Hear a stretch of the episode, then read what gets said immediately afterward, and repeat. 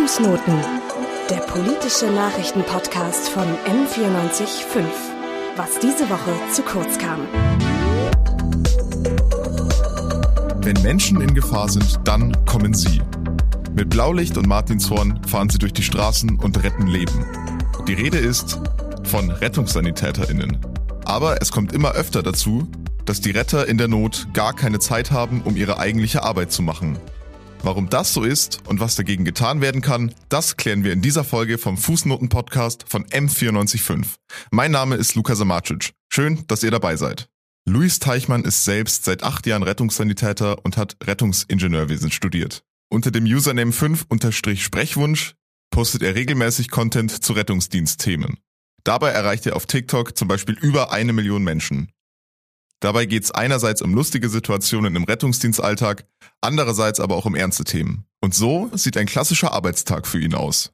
Ich habe vorwiegend Tagdienste, das bedeutet, um ja, kurz vor sechs klingelt der Wecker, dann macht man sich fertig, fährt zur Arbeit, dort ist man dann um sieben, übernimmt den Rettungswagen. Und früher war es so, dass man dann noch Zeit hatte, entweder kurz mit den Kollegen eine Übergabe zu machen oder sich das Fahrzeug mal anzuschauen. Mittlerweile ist es tatsächlich so, dass man eigentlich auf den Hof fährt und schon den den laufenden Melder hört, also das, worüber wir alarmiert werden mit einem Einsatz.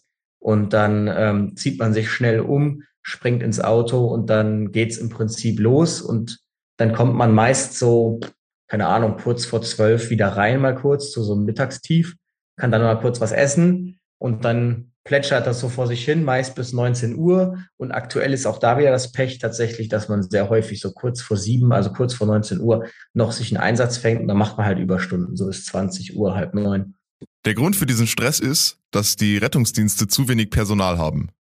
Dass es in Krankenhäusern oder Pflegeheimen Personalmangel gibt, das wissen wir ja spätestens seit Corona. Aber obwohl bisher noch nicht sehr viel über das Thema geredet wird, ist auch der Rettungsdienst seit einiger Zeit überlastet. Die Anzahl der Notrufe in Bayern ist zwischen 2011 und 2020 um 29 Prozent gestiegen. Das würde man ja jetzt gar nicht so erwarten. Immerhin ist ja die Zahl der Verkehrsunfälle im Jahr 2021 laut Statistischem Bundesamt auf dem niedrigsten Stand seit Beginn der Aufzeichnungen.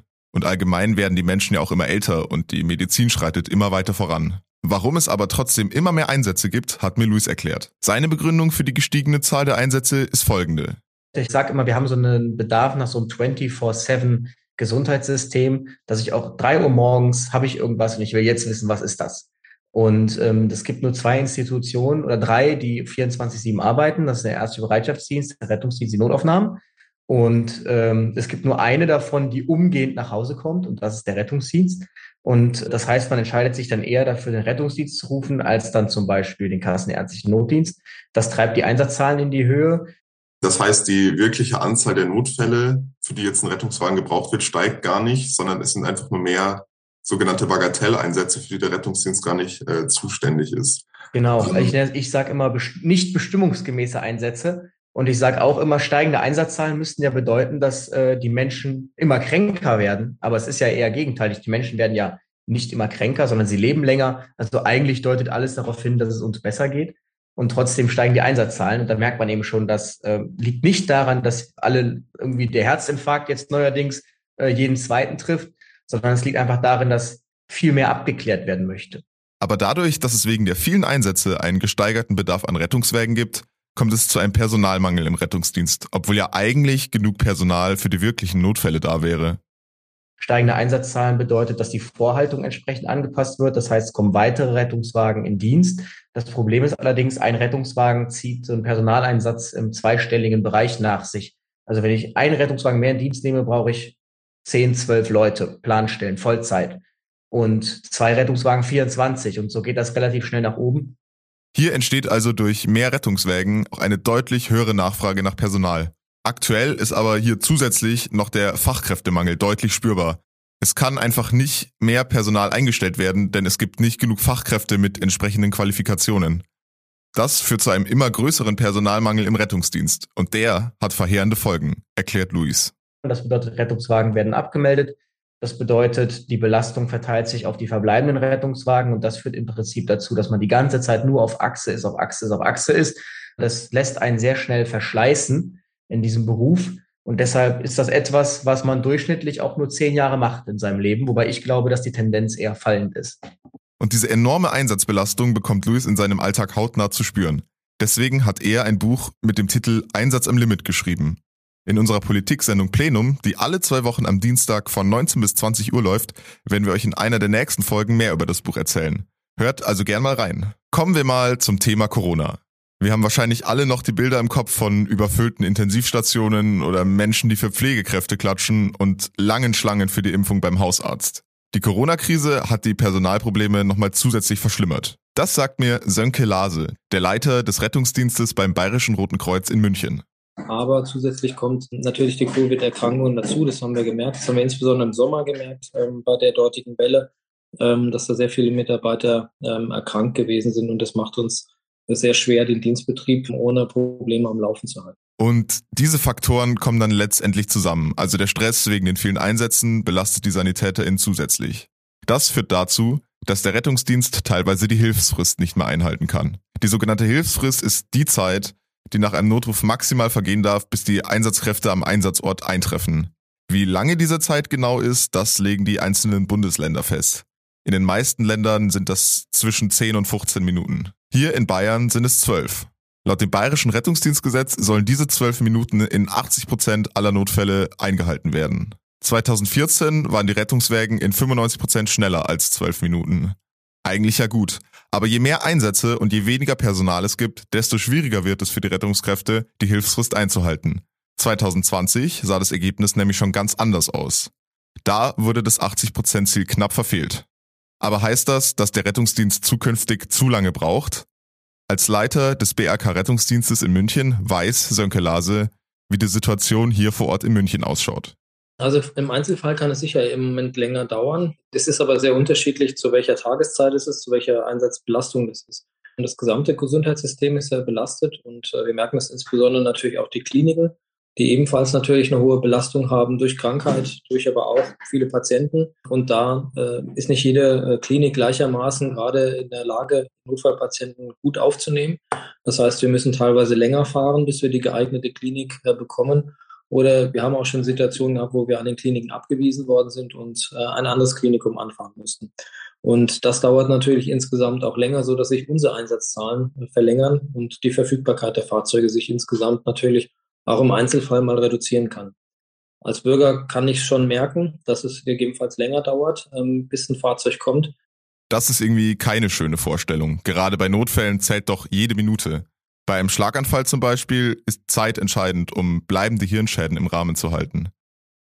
Das Problem ist ja, kurz gesagt, dass die MitarbeiterInnen der Leitstelle in sehr kurzer Zeit erkennen müssen, ob ein Anruf auch wirklich ein Notfall ist oder eben nicht. Und je mehr Anrufe es gibt, desto schwieriger wird das. Da sitzen nachts in der Großstadt vielleicht fünf Leute in einer Leitstelle.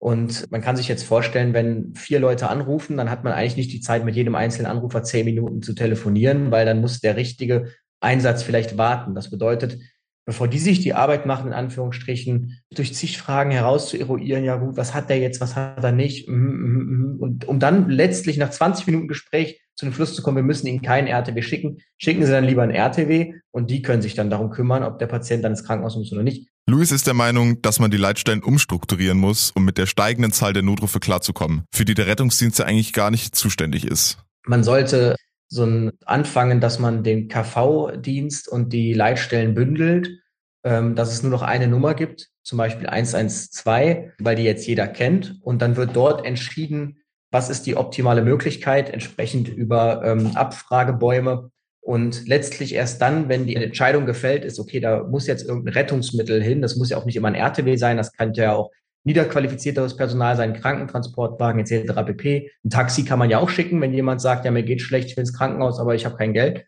dass das dann entsprechend an die jetzigen Leitstellen zur Disposition weitergegeben wird und ansonsten eben weiterverteilt wird an was es da alles gibt. Apothekennotdienst, KV-Notdienst und so weiter. Um das alles umzusetzen, müsste so einiges an Gesetzen umgestellt werden.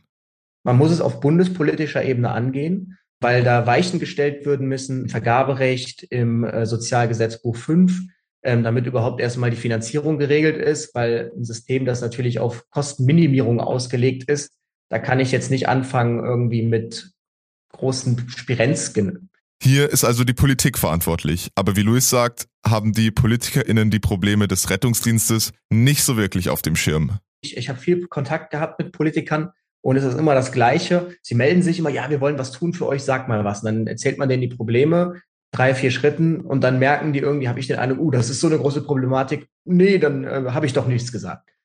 Das Problem ist also zu komplex, als dass es von einzelnen PolitikerInnen von jetzt auf gleich zu lösen wäre. Trotzdem ist das für Luis und Sönke Lase keine Ausrede.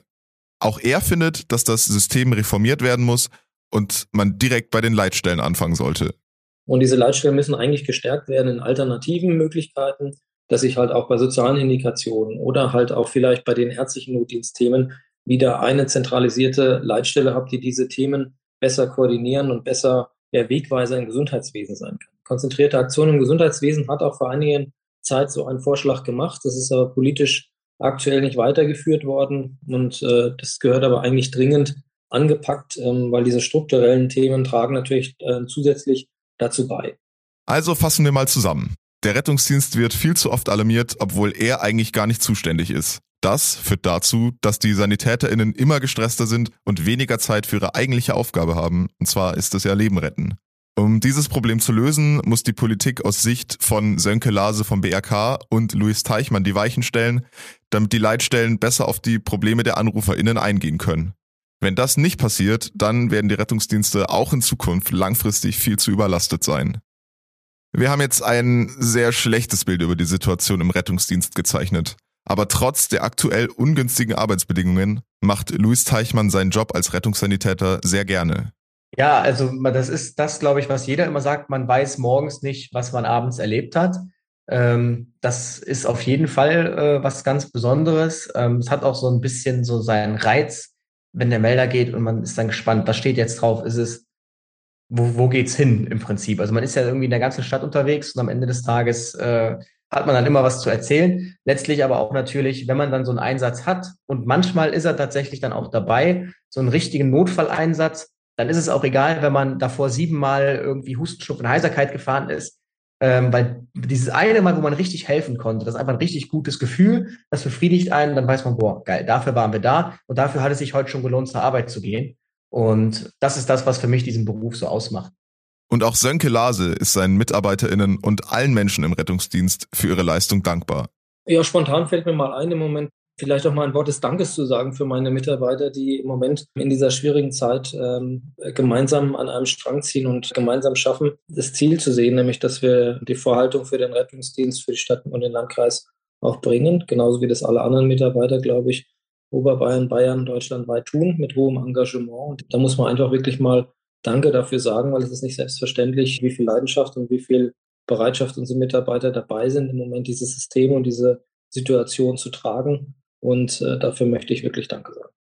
Und damit diese wertvolle Arbeit in Zukunft vielleicht ein bisschen einfacher wird, haben wir an dieser Stelle noch einen Tipp für euch. Nicht jeder Notfall ist ein Fall für den Rettungsdienst, das haben wir ja gehört.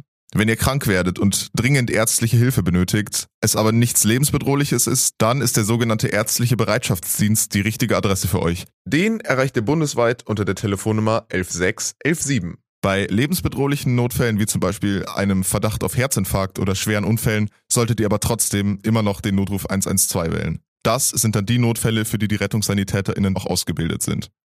Damit sind wir auch schon am Ende unserer heutigen Folge angekommen. Ein herzlicher Dank geht an meine Interviewpartner Luis Teichmann und Sönke Lase. Mein Name ist Luca Samacic.